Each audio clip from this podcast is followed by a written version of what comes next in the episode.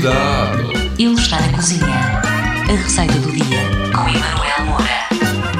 Olá, malta! Sejam bem-vindos a mais um Cuidado que ele está na cozinha.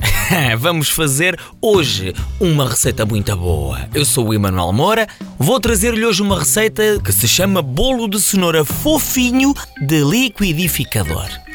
Pois é. Precisamos de 3 cenouras descascadas e cortadas em rodelas, 4 ovos, uma chávena de chá de óleo, uma chávena e meia de chá de açúcar, duas chávenas de chá de farinha de trigo, sem fermento, uma colher de sopa de fermento em pó e uma pitada de sal. Para a cobertura, um terço de uma chávena de chá de água, um terço de uma chávena de chá de açúcar, meia chávena de chá de chocolate em pó e uma colher de sopa de manteiga. A preparação hum, é fácil. Coloco no liquidificador os ovos, a cenoura, o óleo e o açúcar e toca a bater tudo por 5 minutinhos. Depois reservo. Numa tigela, junto a farinha de trigo e fermento em pó e o sal.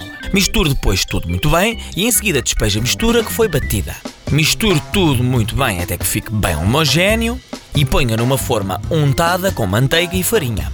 Leve depois ao forno pré-aquecido a 180 graus, mais ou menos durante 50 minutos, e depois desenforma o bolo. Para a cobertura, numa panela, coloque a água, o açúcar, o chocolate em pó e a manteiga, misture tudo muito bem. Leve ao lume brando e mexa durante 5 minutinhos. Depois retire do fogo e despeje essa cobertura por cima do bolo ainda morno.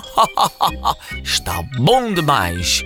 E ainda por cima, chama-se bolo de cenoura fofinho de liquidificador. Diga lá comigo, liquidificador, liquidificador.